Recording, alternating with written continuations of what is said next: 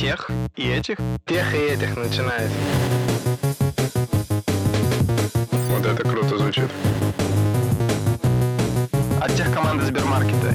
Для тех и этих. Привет! Вы слушаете подкаст для тех и этих от тех команды Сбермаркета и студии Терминвокс. Мы все работаем в тех команде Сбермаркета, и давайте представимся. Мы с вами давно как-то не представлялись и не говорили, чем мы занимаемся. И у нас сегодня еще особенный гость, но начнем мы с Олега Федоткина. Олег, что ты тут делаешь? Конкретно в подкасте разговариваю про всякие умные вещи, а в Сбермаркете я занимаюсь платформой. Семен. Всем привет, меня зовут Семен Мацепура, и в Сбермаркете я отвечаю за бизнес-вертикали, и это наш сайт, наше приложение и все возможные типы доставок из них. Я же Никита Елагин, заместитель вице-президента по технологиям. И если очень кратко и самое важное, для меня основная цель — сделать нашу IT-команду самой эффективной командой в индустрии. Друзья, в этом подкасте мы обычно обсуждаем большие компании, как они устроены изнутри и чему у них можно научиться. Но так как у нас сейчас межсезонье, мы решили с вами, дорогие слушатели, немножко поэкспериментировать с теми форматами, которые мы записываем. Если первый выпуск нашего межсезонья предыдущий, обязательно послушайте его, если пропустили, был про чат GPT, причем не про то, как он устроен скорее, а про то, каким образом он может изменить нашу жизнь. В этом же мы выпуске мы решили разобрать интересующую и животрепещущую для нас тему лидерства. Мы сами лидеры в IT, менеджеры, и выпуск у нас сегодня поэтому для нас особенный, и гость в нем будет тоже особенный. Всем привет, меня зовут Асан, я являюсь сооснователем компании Сбермаркет. До конца прошлого года являлся одновременно генеральным директором, руководил компанией. Удалось э, из маленького стартапа сделать одну из крупнейших технологических компаний в стране. И чем я горжусь, это даже не крупностью, а как раз вот ровно тем, что у нас работают такие ребята, как Олег, Семен и Никита, которые делают не только крутые вещи, но еще и передают свои знания молодому поколению лидеров, предпринимателей. Э, на данный момент э, я сейчас ушел из активной роли в Сбермаркет. Я сейчас помогаю команде в качестве коуча и ментора топ-команды, работаю с 20 нашими топ-лидерами и параллельно запускаю свои собственные проекты. Один из них подкаст, э, другой — это своя образовательная компания. В принципе, так. Асана мы позвали, причем не просто потому, что мы многому у него научились, но кроме этого, мы многому научились у него по конкретной теме, по теме лидерства. У Асаны есть и собственный курс лидерства, я на нем тоже был, и это прям вообще супер пушка. Очень мне помогло в самоопределении как лидера. И сегодня с вами, дорогие слушатели, мы хотим поговорить именно про лидерство. Что это вообще такое? Откуда оно берет свое начало? Какие у человека есть истоки? И как вообще быть реально крутым лидером вне зависимости от э, сферы деятельности и конкретно в IT?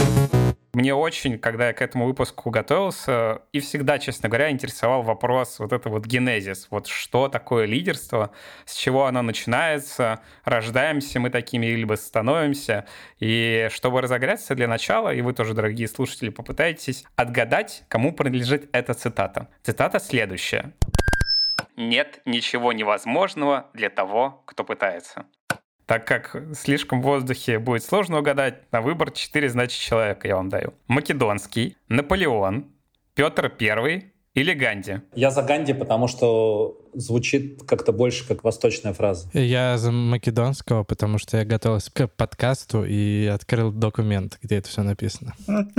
А, вот это я не подумал, что там спойлеры будут. Действительно, это македонский. И если говорить про македонского, то все мы знаем, что он был великий полководец, но если немножко выдаваться в то, кем он родился вообще, он ведь родился уже сразу э, сыном царя. И, собственно говоря, с самого начала понятно, что он старший как бы сын-наследник, и из э, прикольного у него маму Олимпия звали, и она пустила слух, что, значит, она не просто так его родила, что там, значит, Зевс с ней, значит, переспал, и она забеременела от него, и поэтому Македонский, кроме того, что он был сыном царя, он еще был таки весьма сильно уверен, что он еще и сын Зевса. Вот, то есть как чувак прям сразу такой, типа, был непростой. И про себя тоже думал точно, что он непростой. Но есть и другой пример. Если мы возьмем одного из э, самых эффективных и э, крутых лидеров современности Безоса, то чувак родился... Он тоже сын Зевса? Ну вот нет, его мама, когда она родила Его была, кажется, чуть ли не школьница, там 17-18 лет ей было. С мужем своим э, через некоторое время она развелась. Потом э, она вышла замуж за мексиканца, что ли, который работал инженером в какой-то нефтедобывающей компании. Соответственно, тут вопрос, ребят. Лидерами рождаются или все-таки становятся? Вот что это такое? Прям нужно ген какой-то иметь или как это получается? Я думаю, честно, что это все-таки комбинация. И я считаю, что на самом деле лидерами все равно становятся в первую очередь. Как э, в компьютерной игре, я сейчас начал в League of Legends играть, главный конкурент Доты. У компьютерного героя есть некие предрасположенности. Кто-то сильнее в close combat, то есть в том, что ты борешься напрямую кулаками, а кто-то силен тем, что он издалека стрелами стреляет. И вот э, мне кажется, тут вопрос как раз что у кого-то может быть чуть больше предрасположенности, у кого-то чуть меньше, но реально отличает именно лидеров это то, что эти люди они помимо того, что понимают, в чем их сильные стороны, в чем их зона роста, они при этом методично работают над тем, чтобы улучшать свои навыки, продвигать и реально становиться сильнее. И второй момент. Сейчас есть очень классная книга, она называется по-английски «Mindset», но это точно там одна из там, самых э, крутых книг именно по ответу на этот вопрос. И как раз ровно база ответа, она заключается в том, что у тебя основа excellence, основа того, что ты в чем-то крут, это на самом-то деле то, насколько ты много времени инвестируешь в улучшение, в развитие конкретного навыка, который ты развиваешь. Поэтому мое личное мнение, что все-таки это в большей части именно рост, чем э, рождение. Я думаю, что Асан сейчас, может, будет много книжек рекомендовать и заберет пальму первенства у Олега по рекомендации книжек в нашем подкасте. Подождите, но Олега, мне кажется, там одна книга, нет? Хорошая стратегия, плохая стратегия. Но на все случаи жизни зато. Да, действительно подходит. Так, коли мы так активно начали соревноваться по книгам и говорить про них, и упоминать про них, я уверен, еще не одну книгу Асан порекомендует в рамках этого подкаста. Давайте сразу же одну и разыграем. И давайте это будет Mindset Кэрол Дуэка. По-русски она, кажется, называется «Гибкое сознание». Пишите, ребят, нам в комментариях под эпизодом на той площадке, где вы нас слушаете, или по доносам эпизода в нашем телеграм-канале Сбермаркет Тех. Написать нужно, что вы лидируете на своем месте работы прямо, или какая у вас амбиция есть, и что вы хотите лидировать, и где вы хотите стать импульсом к каким-то значимым большим изменениям. Что вы вообще хотите поменять, пишите. Будет очень интересно почитать ваши комментарии. Победителя мы выберем с помощью рандомайзера 31 мая 2023 года. Ну и результаты будут, как всегда, в нашем телеграме Сбермаркет Тех – Ссылочка в описании.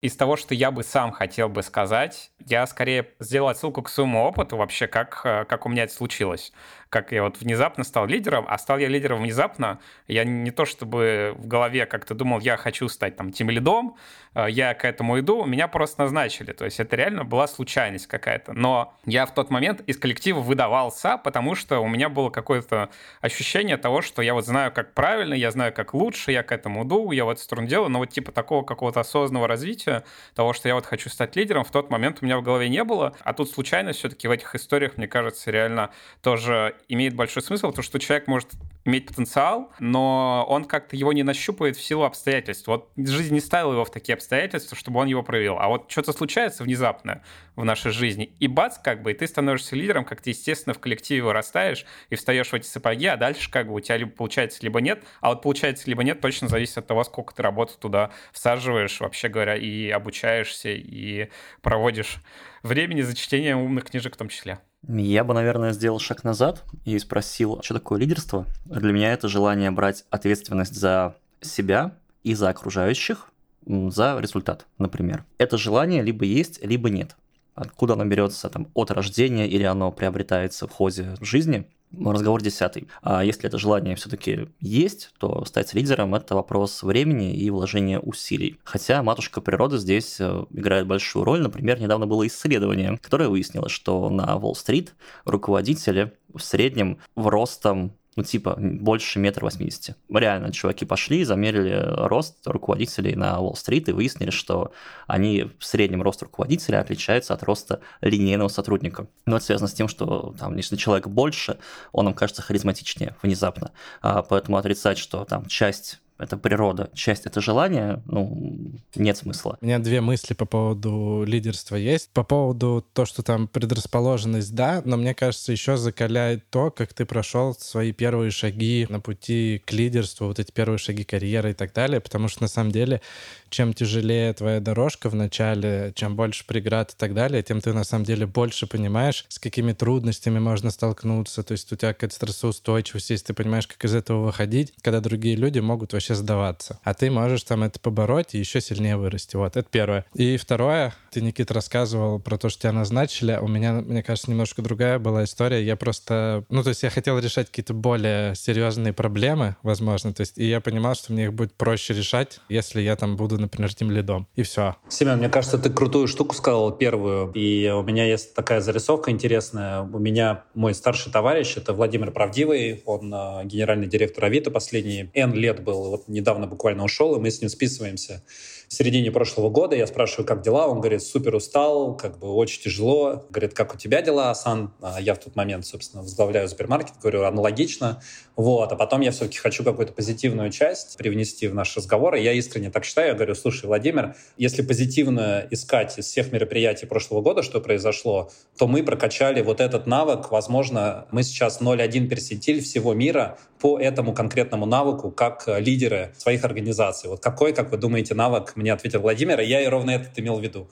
И вы, кстати, его тоже безумно прокачали в прошлом году. Умение действовать в неопределенности? Да, это вот умение действовать вот в этой безумной и неопределенности, в этих безумных рисках. На самом деле иногда важно в том числе думать с точки зрения своего развития, что ты себя ставишь в такие места в карьере, где да, тяжело, но это тяжело, оно как раз превращается в то, что ты реально становишься сильнее и круче ну, в каких-то навыках, таких как, например, да, работа в неопределенности. Получается, один из э, генов лидерства — это сознательная тяга к э, сложностям? Я думаю, что точно да. Тут вопрос, как бы, где грань вот это с э, мазохизмом. Я в какой-то мере скорее осознанно к этому стараюсь подходить, просто выбирать именно вот там, где есть вот этот вызов. Мне мало интересно неамбициозные цели, просто потому что мне становится скучно. Тут даже скорее не склонность к сложностям, а скорее склонность к какому-то любопытству и к амбициозным целям, которые волей-неволей тебя тянут в то, что ты на грани своих возможностей идешь, но опять же, вот я бы не перепушивал, потому что если в какой-то момент ты понимаешь, что слишком,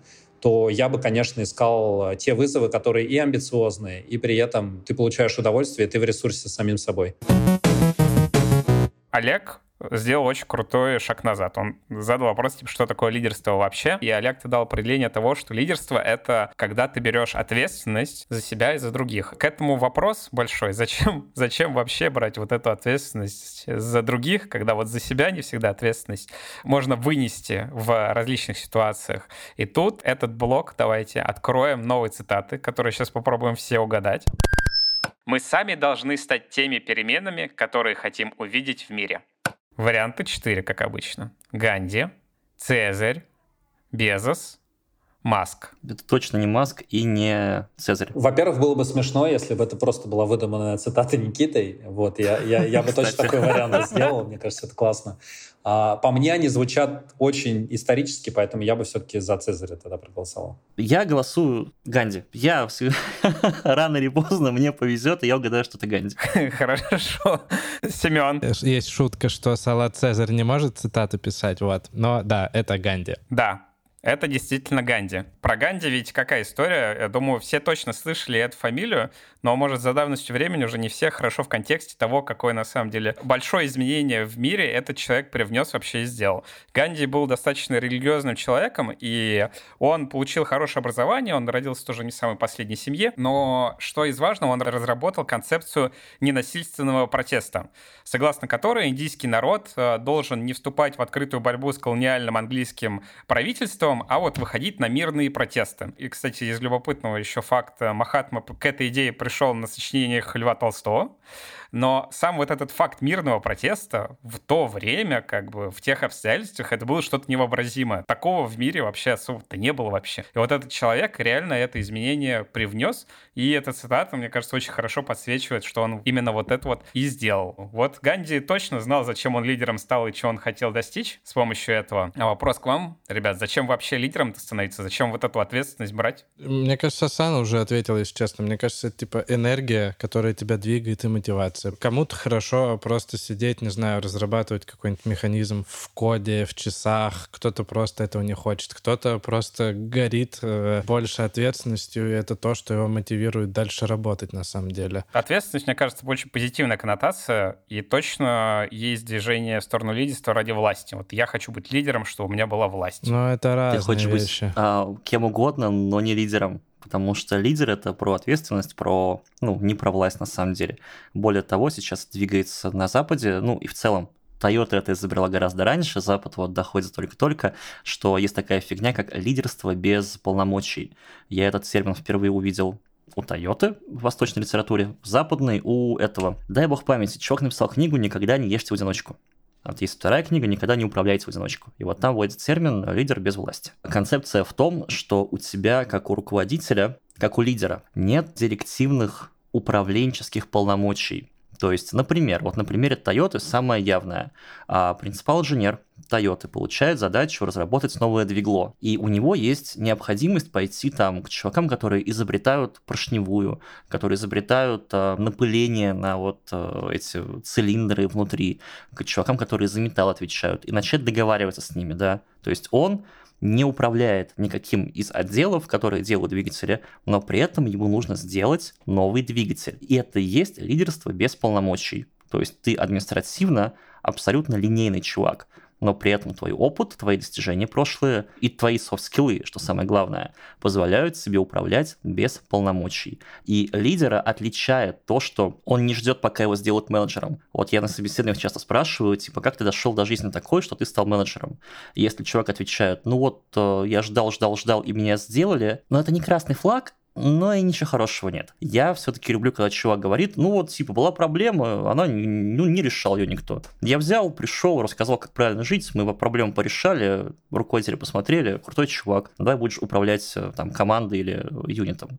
Это круто. Олег, может, все-таки не соглашусь с тобой, потому что классно, вот когда ты читаешь э, эти цитаты, и они такие про позитивный мир, про созидание и так далее, но мне кажется, реальный мир, он иногда менее симпатичный и более с какой-то негативной мотивацией идет. Вот я честно скажу, наверное, первая часть моей карьеры, она все-таки идет больше из собственной мотивации. Я ее не называл, как Никита называет власть, но я скорее это называл какое-то чувство быть важным или быть нужным. И вот а, сейчас, так как я гораздо лучше в этом чувстве начал разбираться, я как-то научился с ним разговаривать, уметь его накормить условно какими-то другими опытами, то вот сейчас моя мотивация переходит в созидание. Тоже можно по-разному на самом деле объяснять. Это может быть эго-причина, может быть не эго, но мне бы хотелось, чтобы к моменту, когда я, ну, собственно, перестану жить или умру, то будет что-то, что будет помогать другим людям, как бы делать их жизнь лучше. Второй момент э, из интересной истории, где я как раз э, с Олегом соглашусь, что реально вот эта вот тема, где ты являешься лидером без полномочий, она очень важная. И у меня был очень классный урок в компании Get, в которой я работал в какой-то момент времени, когда Get был основным конкурентом Uber, собственно, Яндекса в Москве. И я руководил а, направлением по работе с водителями во всем мире. При этом у меня был в прямом подчинении один аналитик, и где-то 100 человек э, были в сумме в каждой стране разбиты там по 25 человек в моей непрямой команде. И так как прямые руководители — это генеральные директора стран, в какой-то момент э, у меня не получалось сделать там определенные действия, и мне не получалось гендиректоров э, четырех стран убедить в правильности решения. И я в какой-то момент прихожу к моему боссу, который является боссом условно этих же гендиректоров. И я говорю, Макс, ужасно, как бы, что ты меня спрашиваешь в очередной раз, почему такие плохие показатели? Вот я этим ребятам там говорю, а они, ну, собственно, не делают этого решения, хотя я знаю, что это решение сработает. И я помню, вот этот разговор поменял мой просто mindset, потому что Макс говорит, слушай, как бы, ну, значит, ты плохо свою работу сделал, потому что, конечно, это твоя ответственность убедиться, что в итоге машина приезжает вовремя, что клиент доволен, водитель доволен, и, значит, ты не смог убедить э, гендиректоров каждой из этих четырех стран, что это решение правильное. Он мне посоветовал на тот момент книжку, я ее супер всем советую, она, наверное, входит в топ-3 книги, которые наиболее сильно повлияли на мое профессиональное развитие с точки зрения как раз лидерства. Она называется Extreme Ownership, экстремальная ответственность. А, вот, и она написана главой элитного подразделения американского спецназа. Вот там как раз вот это вот одна из первых глав, она говорит о том, что ты за все берешь э, как раз ответственность, э, что происходит. Поэтому она, правда, перевернула мою концепцию восприятие вот ровно вот таких ситуаций, поэтому супер ее рекомендую к прочтению. Я, когда, кстати, вот ты я сам говорил, тоже сидел, что-то думал, рефлексировал про себя и понял, что вот про власть я не зря сказал, потому что я сам до сих пор чувствую вот эту вот часть, как будто какая-то темная сторона лидерства, э, на мой взгляд. И, с одной стороны, она мне помогает, потому что вот это вот желание, оно, я бы назвал это тщеславным желанием. То есть для меня это не эго, это какое-то тщеславие.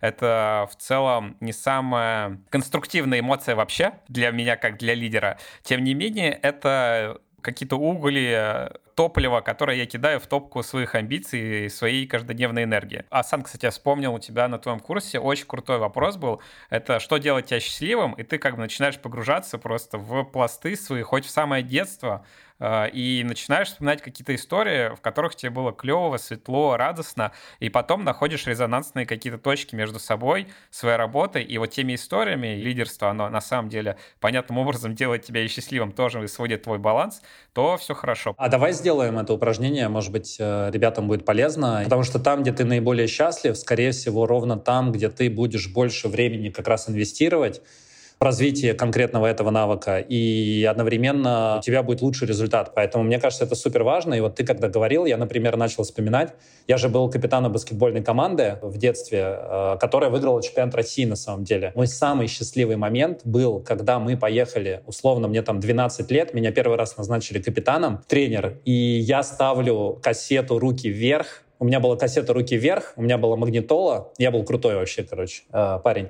И я помню, я ставил эту музыку, и что-то ребята рядом танцевали улыбались. Вот мой самый счастливый момент. Даже не момент, когда мы там выигрываем какую-то игру, а когда я просто вижу, что ребята улыбаются, получают удовольствие от э, ну, как бы от того, что мы вместе и так далее. И давайте тогда, раз мы про лидерский подкаст, тогда именно где вы были лидером, вот самое счастливое ваше воспоминание, где вы проявили детстве лидерство. Вот, вот что это было за событие, где вы были, что вы чувствовали, что происходило? Я вот не скажу, что это прям счастливый момент, но очень он яркий э, для меня и какой-то определяющий. Я помню, в школе был какой-то конфликт, и так получилось, что я был один против множества в классе он был не физически словесный, но я чувствовал как бы вот психологическое давление, что я один против многих, но я как бы в этот момент типа не сдался, не сломался, не сказал, что нет, как бы я за вами иду, нет, я как бы стоял на своем до последнего. Я помню прям, что у меня аж адреналин пошел, и я точно понимаю, что вот в тот момент проявлялся вот эта какая-то моя наклонность к, к упертости, и в том числе к несгибаемости под обстоятельствами, несмотря на то, что пятеро человек против себя. А для лидера, вот сейчас я понимаю, что это очень важно, потому что бывают моменты, и вот у меня бывали, и точно еще будут, когда ты говоришь одно, как бы все вокруг тебя говорят, типа, да ты с ума сошел, так не работает, короче, но именно это то, что изменит как бы игру, геймченджер вообще будет для всего. Только так они и находятся, кажется, когда ты думаешь что-то кардинально отлично от всех остальных. Круто, что ты именно на интуиции, не то, что именно логика, а вот именно интуиции. На самом деле, отличное упражнение. Кажется, очень круто, что мы его проиллюстрировали для наших дорогих слушателей. Мой, наверное, совет еще дополнительный. Лучше делайте с кем-то, самому себе можно задавать вопросы, но почему-то всегда не так хорошо работает. Поэтому можете просто взять любого человека, которому вы доверяете, с которым вы можете поговорить по душам, и просто расскажите ему эту концепцию и попросите его задать вопросы. Человек прям стопудово сам сориентируется, и что-то из этого точно полезно извлечете. Мы поговорили, как лидерами становятся, зачем мы это вообще делаем, как определить, э, что нас э, зажигает. А теперь давайте поговорим про сложности, которые можно встречать на этом пути каждый день. И начнем классически с цитаты, ребят. Ошибки совершать не страшно. Главное, каждый раз ошибаться в чем-то новом. Безос. А я могу и так сказать, кто это. Досрочный, давай. Джон Фостер Даллес, госсекретарь США. Не знаю, нет, у меня, в моей подсказке так не, не написано. Хреново. Хреново. Значит, продолжай. Безос, Маск, Наполеон, Цезарь. Честно, мне кажется, все разными способами это говорили. У меня она может быть видоизмененная фраза, боль плюс рефлексия равняется прогресс. Рэй Далио — это глава и основатель э, хедж-фонда самого крупнейшего в мире, написал книжку «Принципы». И вот, ну, честно, все по-разному говорят эту фразу, поэтому пусть будет кто постарше, пусть будет Наполеон. Семен, твой вариант. Маск. Я зачитаю, кстати, э, я нашел у себя в цитатнике. Критерий успеха не в том, насколько важные проблемы вы решаете. Важно, чтобы это были не те же самые проблемы, что вы решали в прошлом году. Джон Фостер Даллас, Госсек, США. Да, вообще э, вы правы, ребята. Вот, мне кажется, у каждого этого лидера есть цитата про, про вот что-то вот такое. Это прям такая максимально эмпирическая история, и они сто пудов сказали подобную фразу. Но конкретно эта фраза в этом упражнении — это Маск, поэтому Семен в этом случае выиграл. Уху. Про Маску у нас есть целых два выпуска, где мы говорим, кажется, больше про Маска, нежели чем про компании. Это Tesla и Twitter, первые два выпуска предыдущего сезона. А, Но там в этих выпусках мы, я, по крайней мере, когда рассказывал про Теслу, не рассказал про одну достаточно интересный факт. Маск же SpaceX э, основал, собственно говоря, компанию и занимался, и достаточно долгое время э, они вот старались построить самый первый ракетоноситель Falcon One, он должен был быть. И он три раза неудачно запускался. И вот в 2008 году произошел первый удачный запуск, и Маск тогда еще сказал, что, кажется, если в этот раз бы не срослось бы, то все как бы кранты. Три раза вы запускаете ракету, она как бы хлобыздыщ, это, понятное дело, стоит, наверное, нереальных бабок, понятное дело, махина очень сложная и тому подобное, но вот человек не сдавался и как бы шел до конца. И последний патрон, как бы последняя попытка у него таки сработала. Поэтому и тут вопрос вообще, ребят, с какими сложностями главными вообще, как вы считаете, сталкиваются лидерами и как с ними справляться? Мне кажется, главное главная проблема лидеров work-life balance какой-то не упустить, потому что берешь на себя ответственность. И тут, мне кажется, важно, чтобы ответственность тебя не сгубила. Именно чтобы ты что-то типа не сдался, не знаю, как это правильно сформулировать, но вот типа, когда все пойдет не так, главное не паниковать, четко следовать плану, помнить про поддержку, не знаю, там, близких, друзей, семьи и так далее. Не забывать, опять же, про work-life balance, потому что, грубо говоря, в здоровом теле здоровый дух, там все это помогает на самом деле двигаться дальше и меньше выгорать. О, у меня про панику, кстати, есть. А какая же это а, книга, может, называется она «Я слышу вас насквозь», как раз э, Голстона, и в ней он приводит алгоритм того, как в любых, короче, стрессовых ситуациях быть на коне. Исследование есть, которое говорит, что в любой кризисной ситуации мы проходим одни и те же ступени.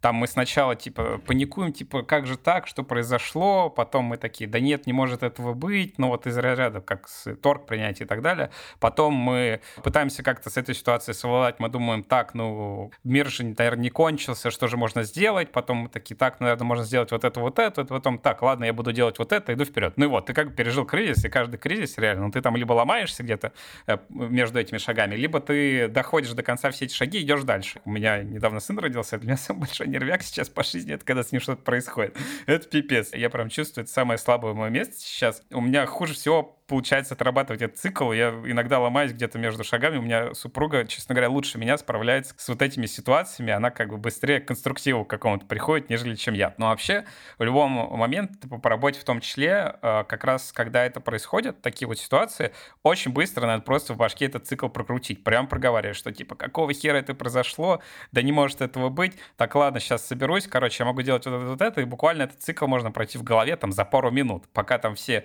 сидят такие, типа, какого хера что произошло. Инциденты, кстати, это вот, которые в айтишке бывает, это отличный пример, где этот цикл надо обязательно проходить и прогонять, потому что вот там, я не знаю, Семен не даст соврать, бывает, заходишь к нам в Дискорд, и люди занимаются броуновским движением вместо того, чтобы решать инцидент, потому что они на самом деле находятся вот где-то там сломанные в рамках этого цикла. А ты приходишь такой, уже принял случившееся, как бы структурируешь и погнали дальше. Наверное, опять же, у всех своя история, у всех свои вызовы были. Я, наверное, расскажу про два кейса, которые были у меня в роли лидера Сбермаркет. И первая, как раз она внешняя, скорее триггер являлся вызовом, а второй был как раз внутренним, и мне кажется, классные могут быть интересные примеры. Первый был как раз в 2018 году.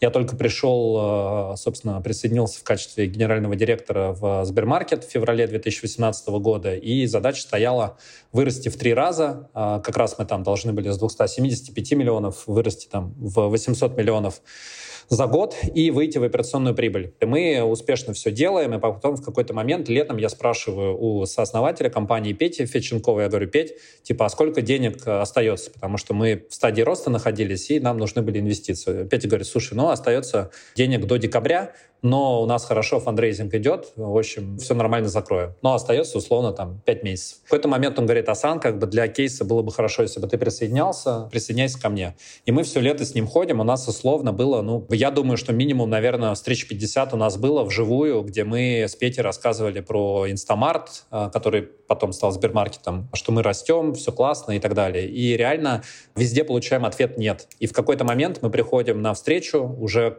к одному там из последних инвесторов, и это за три дня до кассового разрыва. То есть, условно, 5 декабря ты платишь э, зарплату, если ты выплачиваешь, что у тебя нет денег, чтобы продолжать оперировать. И реально этот инвестор, собственно, он обычно всегда спрашивает, как дела?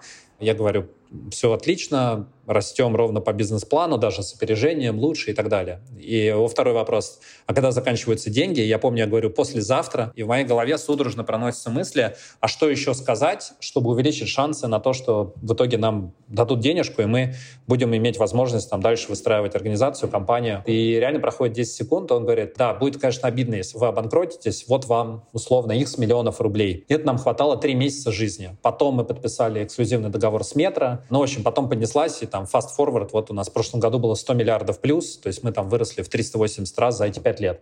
Но все могло поменяться вот в этой истории, если бы человек нам сказал нет. И, наверное, здесь какой вывод был, это то, что мы до последнего просто ходили по всем, до последнего ходили, верили в то, что реально сможем привлечь инвестиции, просто потому что мы верили в проект, что он важен людям и что мы будем делать. Это вот одна история. Вторая история, она как раз про личную тему, потому что в какой-то момент, э, как раз это был 2020 год, мы выросли в 12 раз, это была пандемия, в общем, мега год, я супер сильно устал, и в какой-то момент мне звонит один из, э, в общем, кураторов и говорит, э, что со мной условно может расстаться в качестве генерального директора, потому что я там не сделал определенный проект. В этот момент у меня происходит в голове момент, что я говорю, слушайте, ну расставайтесь. Там на самом-то деле больше это эмоциональная была история. На следующий день мы с этим человеком обнялись, проговорили все. Я там где-то не доработал, он переступил черту. Ну, в общем, мы как бы помирились. Но это открыло во мне вот этот ящик Пандоры того, что я понял, что я не держусь за роль,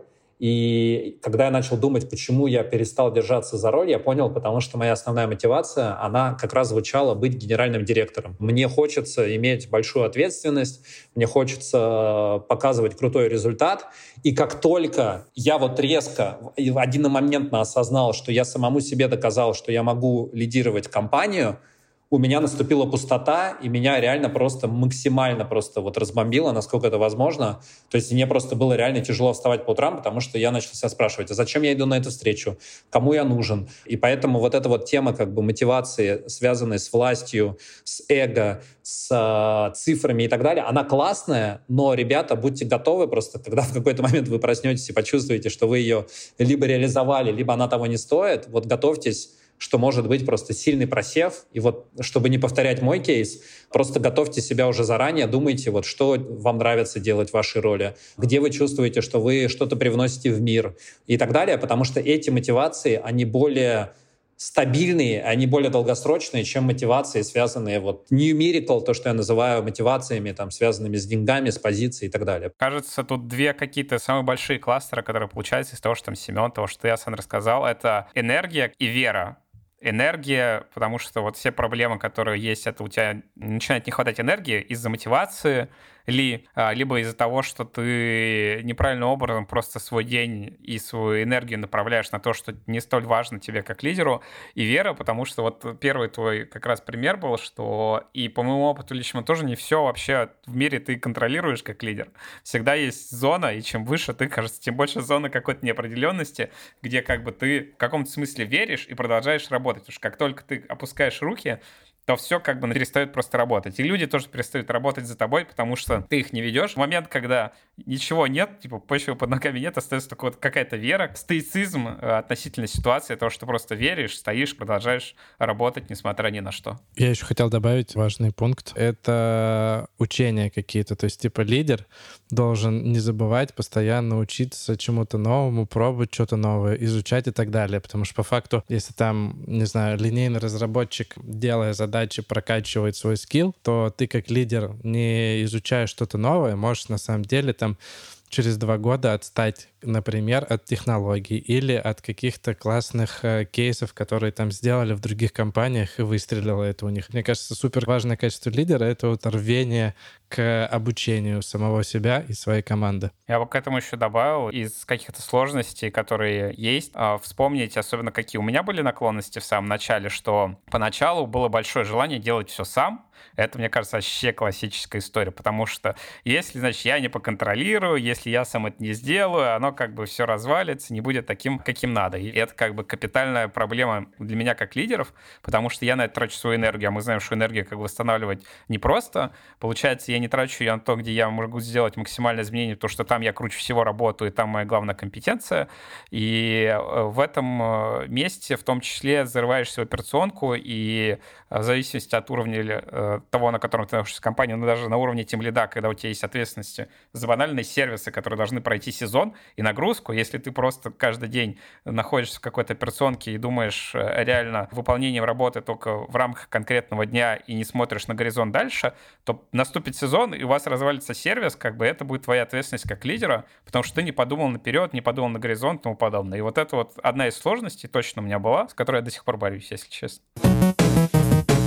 Переходим к, к практике, к максимальным каким-то практическим вопросам, когда человек только-только особенно становится лидером, и еще не успел пойти по этому скользкой дорожке как бы выгорания и ответственности за очень большие структуры, у него начинают с вопросы типа, что же мне делать, как мне дальше быть, как мне стать круче вообще как лидеру, как мне выделиться, как мне прокачаться, что вообще самое важное. По классике начнем мы с цитаты, разумеется, ребят, которые вам надо угадать мы всегда должны выходить за пределы. Вариант 4.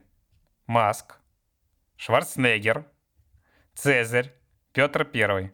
Шварценеггер. Я думаю, что это Шварц старина Шварц. Вау. Да, да, да, да, это действительно Шварценеггер. Он для меня был, на самом деле, один из основополагающих лидеров. Внезапно есть книжка, называется «Энциклопедия бодибилдинга», которая не только про бодибилдинг, вообще говоря, но очень много про жизнь, про фокус, про достижение результата. Мы все знаем, что Шварценеггер, кроме того, что он там был губернатором калифорнийским, и что он э, круто снимался в фильмах, он начал свою карьеру с чего? С культуризма. Он семь раз впервые, как бы, самый первый человек, который стал семь раз мистером Олимпии. Он, понятное дело, он тогда просто раздвигал пределы того, что считалось возможным по работе с человеческим телом. Он же вообще танкист, он служил в австрийской армии и водил танк, он потом его, кажется, купил как бы и э, из музея какого-то танка, на который он научился водить. Прикольная история относительно танка в чем? Что он как бы водителем был, он вставал где-то часа за два до завтрака, у него штанга, короче, была в там отсеке, он доставал штангу из этого танка и из ней занимался. Каждый день по несколько часов он занимался, как бы будучи вот танкистом,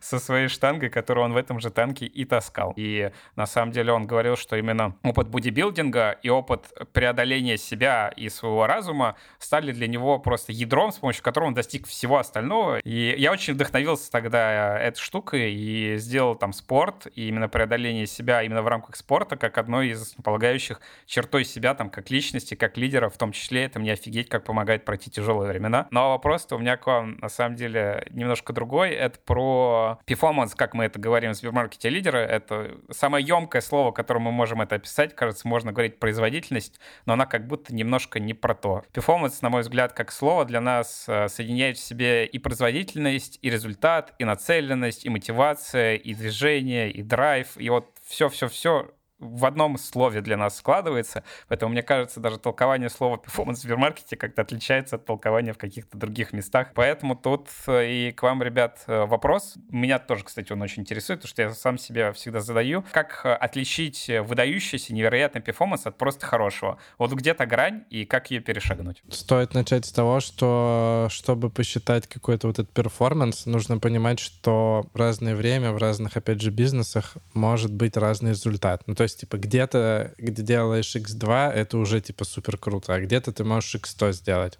Ну, типа, все зависит. Мне кажется, возможно, тут окра тоже помогают в том числе. То есть там ставишь себе цель, выполняешь что-то там, не знаю, грубо говоря, на 80%, ты понимаешь, что это норм результат по рынку. И, наверное, опять же, это видно по твоим конкурентам. То есть то, что ты идешь на голову выше, то, что ты что-то делаешь, такое break change полностью, меняешь что-то, и что дает тебе буст, и ты это можешь видеть, вот это и крутой performance он и есть. Мне кажется, важно ставить цели, как стратегические, так, наверное, квартальные, и смотреть, как они выполняются, и просто сравнивать с рынком. Вот у тебя и твой performance. Открывайте форточку. Есть performance as a result и performance as a process. Если мы говорим про performance как процесс, то здесь, ну, понятно, как его оценивать. Если чувак э, работает 24 на 7, ну там спит, работает, спит, работает, спит, работает, то очевидно это крутой performance. Он выгорает, но ему это в кайф. Не всегда горение на работе это нечто плохое. Бывает, ну, Илон Маска все помним, что никто не изменяет мир за 40 я, часов Я не соглашусь, неделю. что спит, работает, спит, работает, это про результат.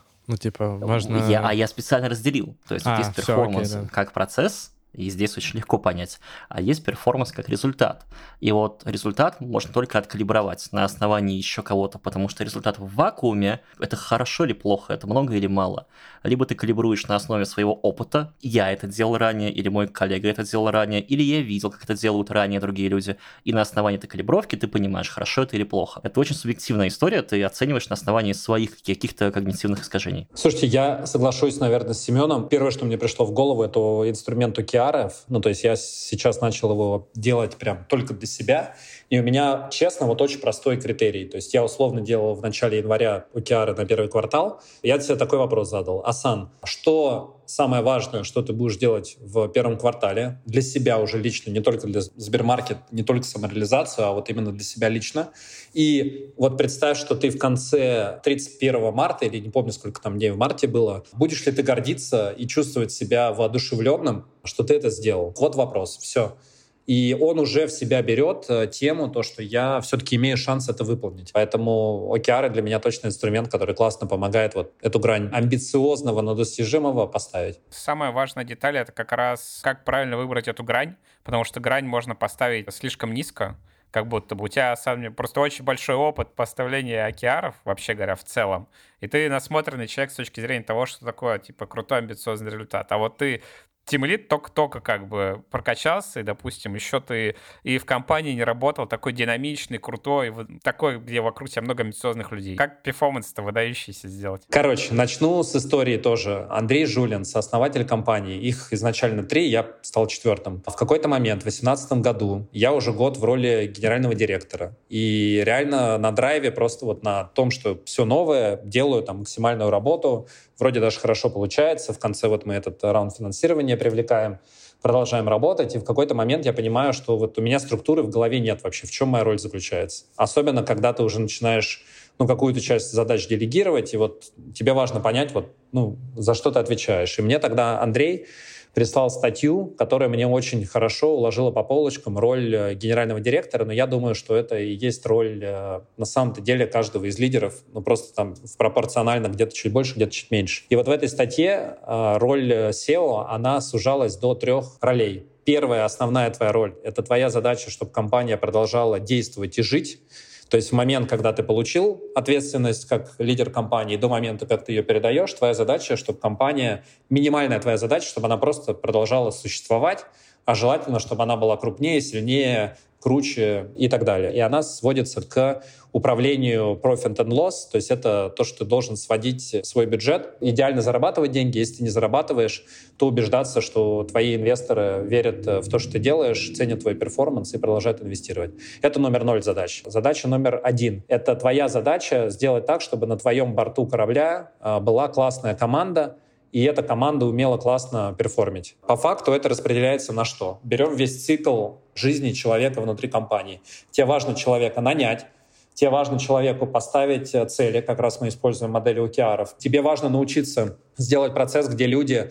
умеют достигать своих целей. Я э, разделил это на недельный цикл управления встреч, то, как ты проводишь one-on-one, ну, то есть один на один встреч, то, как ты проводишь встречу с общую с командой, как ты проводишь с, со всей организацией. Вы знаете, у нас на вече приходит там 600-700 человек, э, ну, и смотрят на то, как мы за perform или. Четвертая часть — это обратная связь, то, как ты выстраиваешь процесс просто твоей команды, твоих сотрудников. Э, ну и пятое, на самом-то деле, и расставание, потому что тебе в какой-то момент все-таки ну, важно и расставаться с теми перформерами, которые показывают стабильный underperformance. Вот просто цикл, который ты делаешь. И вторая часть, то есть ты набрал команду, у тебя есть лучший боцман, ну, короче, команда у тебя классная. Теперь важно тебе этот корабль направить именно в правильное русло. Правильное русло — это по факту ты в каждый момент времени должен иметь понимание, куда ты ведешь за собой организацию, либо твою команду, либо твой юнит. По факту это вот определение стратегии и декомпозиция уже стратегии до конкретных действий, которые ты предпринимаешь. Хотел тебе задать вопрос про лидерство в IT, потому что ты вот как раз человек, который в целом не от IT, но управлял компанией, в которой IT-функция крайне критична и важна. Я думаю, очень круто будет посмотреть на ситуацию с другой стороны, то есть не со стороны там именно IT-менеджера, со стороны гендиректора компании, вообще говоря, что ему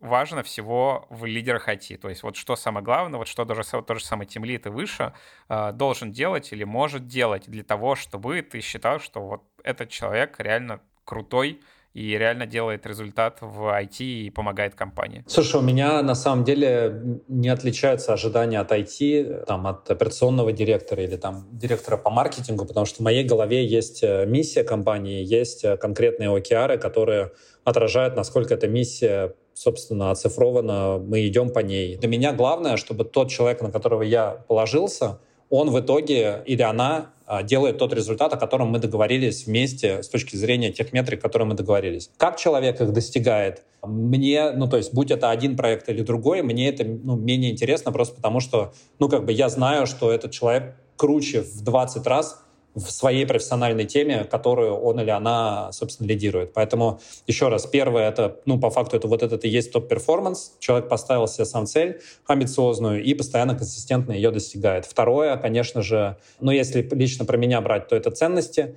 Для меня ценности лучше всего описываются тем, готов ли я с человеком вечером пойти выпить пиво. Не обязательно, можно безалкогольное пиво пить, но идея, что как бы человек это делает не за счет того, что он там по трупам других людей идет, а что для него или для нее важна команда, важен вот этот позитивный настрой э, и так далее. Это второй критерий. Поэтому два критерия. Выполняет цели и делает это вот в тех ценностях, которых, ну, опять же, мы договорились на берегу, когда человек присоединялся к компанию. Что, ребят, хотите добавить? Какой-то вот реально совет. Вот один совет, который вы бы дали лидерам начинающим. Have fun. Я бы дал совет, не бойтесь пробовать, потому что помню на первых шагах к темлидству я что-то тогда побаивался всего этого, а потом как-то ко мне мысль пришла в голову, типа, ну если не я, то придет кто-то просто другой и попробует вместо меня. Так что не бойтесь пробовать, экспериментировать и двигаться вперед. Это не совет, это цитата из книги. Не точно, я не помню цитату конкретно. Это ок думать каждый день, что ты менеджер так себе.